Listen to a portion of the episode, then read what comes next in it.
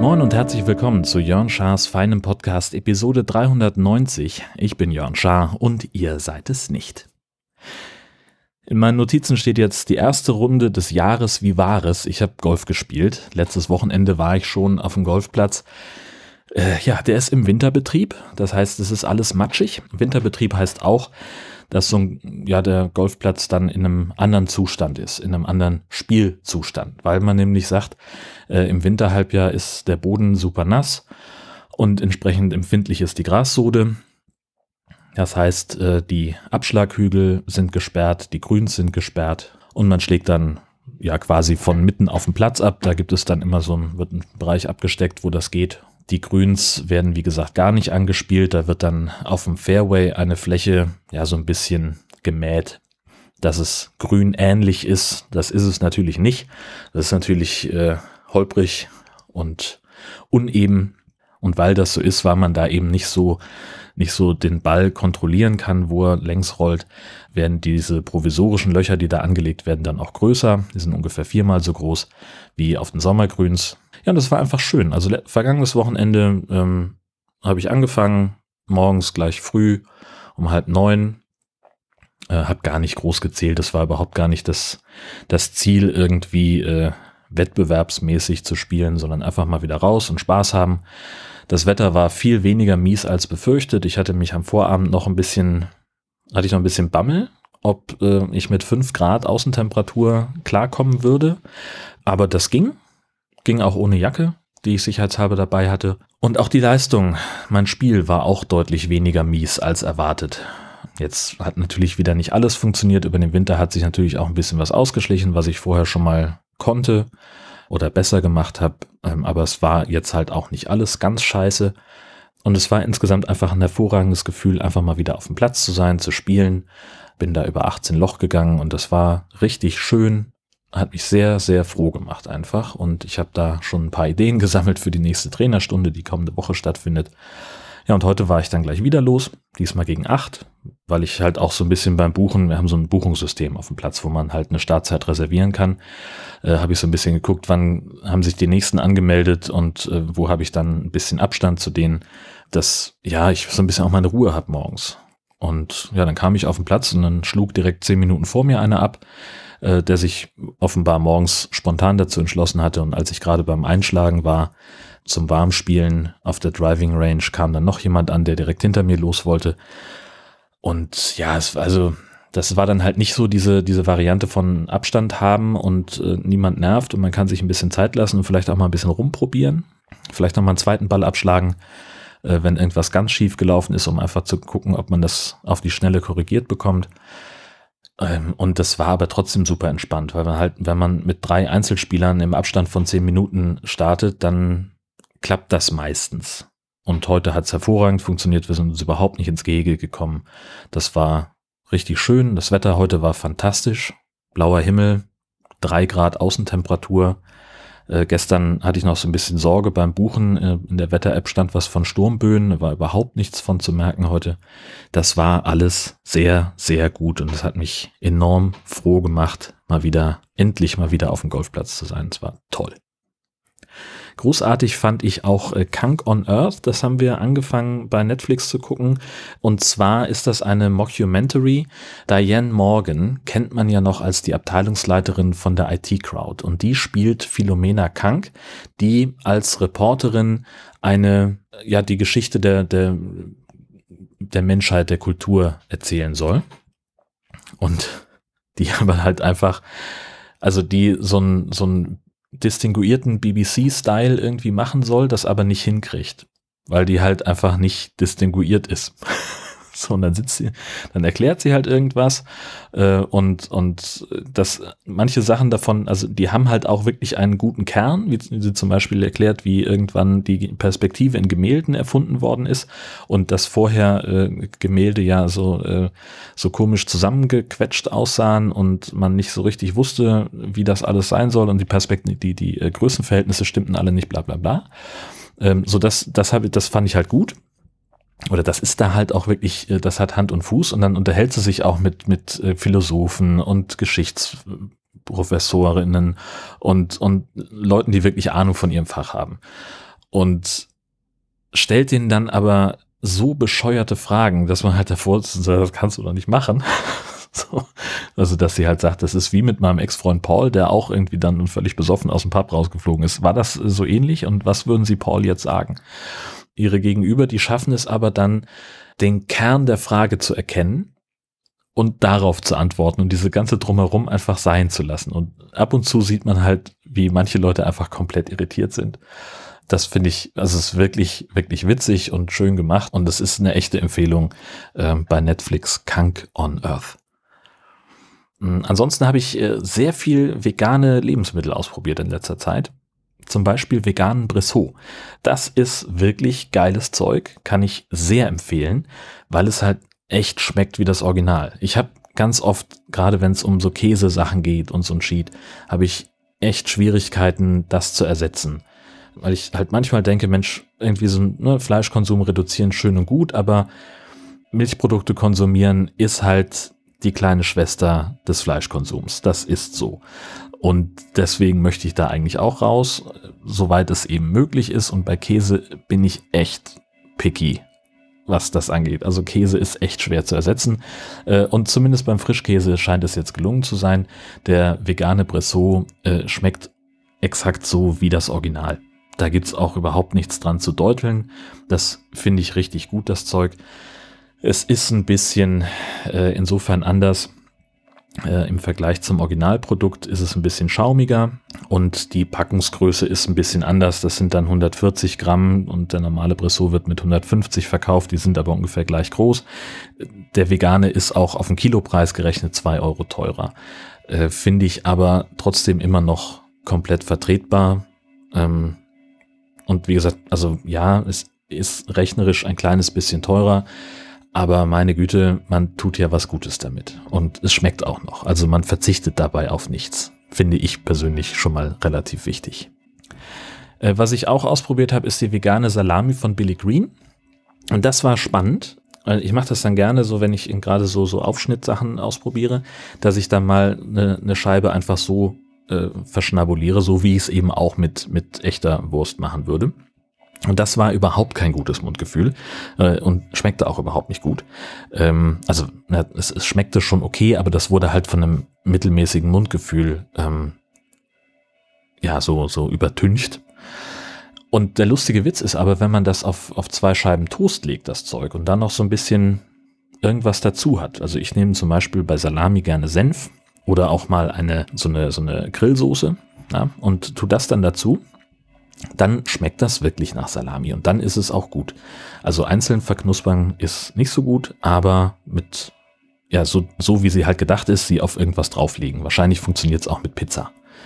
Das müsste ich nochmal ausprobieren. Ähm, ja, aber das war schon mal sehr, sehr gut. Und dann gab es auch noch den veganen Schinkenspicker von Rügenwalder. Ich sage es immer wieder gern, weil ich es A witzig finde und B, weil es stimmt vegane Sachen von Rügenwalder zu kaufen. Es ist wie Ökostrom von RWE zu bestellen. Das ist schwierig, weil man damit eben auch äh, die Fleischindustrie querfinanziert.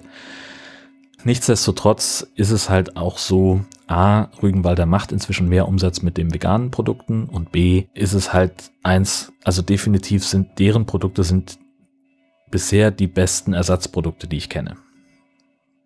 Und dann sind sie mir auch noch lieber als die von Nestle. So. Ähm, ja, der Schinkenspicker, der ist also, ja, ist einfach eine Wucht. Es gibt eigentlich kein Argument mehr, dieses Produkt in Fleisch zu kaufen. Ja, damit macht man definitiv gar nicht falsch.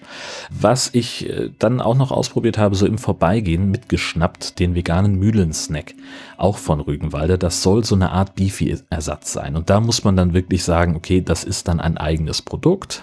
Ja, das ist kein Ersatz für irgendwas, sondern das ist ein eigenständiges Lebensmittel, dann geht's. Aber wenn man sowas erwartet wie eine Beefy, wird man echt enttäuscht. Es schmeckt nicht schlecht, ähm, das Mundgefühl ist aber sehr, sehr ungewohnt. Davon abbeißt, dann ist das so ein bisschen bröselig, fast etwas trocken. Und darauf muss man gefasst sein. Also der erste Bissen hat mich fast ein bisschen abgestoßen, der letzte ging dann. äh, ja, das ist also für mal so dabei haben, glaube ich, äh, ist das gar nicht verkehrt, um mal schnell irgendwie äh, was zu essen äh, zu haben. Äh, das kann ich mir durchaus vorstellen, dass das funktionieren kann. Dann habe ich noch eine Podcast-Empfehlung, nämlich Geschichten zwischen den Meeren. Das ist eine Produktion von, von zwei Jungs. Na? Hallo! Die Glocken läuten, Herr Schafe. Sollen Sie nicht in Gottesdienst? Ich habe keine Zeit, ich muss hier Podcast aufnehmen. Die Leute warten schon. Podcast? Ja. Hast noch gar nicht angefangen? Na, ich bin ja schon mittendrin. Na, der Mann doch. Ja. Mua. Du musst jetzt auch mal los. Die Glocken läuten ja immer noch, schon seit sieben Minuten. Nee, nee, nee, nee. Ja, ja, ja. 28 habt ihr angefangen. Ist wohl wahr. Herrje. Also, äh, Geschichten zwischen den Meeren ist ein Podcast von zwei Typen aus Eckernförde und die machen es so, dass sie äh, landesgeschichtliche ähm, Sachen sich gegenseitig erzählen. Einer bereitet das vor, der andere weiß nicht, worum es geht und der wird halt äh, damit dann, ja, der, der lernt dann was Neues. Und in diesem Fall, in der aktuellen Episode, ging es um Rungholt. Rungholt ist äh, früher mal eine Stadt gewesen, die äh, sehr wohlhabend gewesen sein soll äh, und um die sich sehr viele Legenden ranken. Ähm, es gibt Leute, die Rungholt als das Atlantis Nordfrieslands bezeichnen, denn Rungholt ist 1362 in einer großen Sturmflut der Groten Manndränke äh, untergegangen mit Mann und Maus. Äh, Darüber gibt es Lieder und Sagen und Gedichte. Und die beiden erzählen halt das, was man heute über Rungholt weiß, weil es vor etwas über 100 Jahren einen äh, Heimatforscher gab, der gesagt hat, da war doch mal was und hier gibt es eine historische Karte, da gucken wir mal. Äh, und der einfach mit dem Pferdewagen ins Watt gefahren ist und da äh, ganz viel gefunden hat an Überresten, das auch dokumentiert hat. Ja, es ist halt schwierig zu untersuchen archäologisch, weil es halt im Watt ein Loch graben, das dauert. Man hat aber nicht viel Zeit und das Meer schwemmt es dann gleich wieder zu. Es gibt ein paar Erkenntnisse darüber, auch relativ detailliert sind, aber halt noch nicht wahnsinnig viel. Und es gibt eben diese ganzen Geschichten.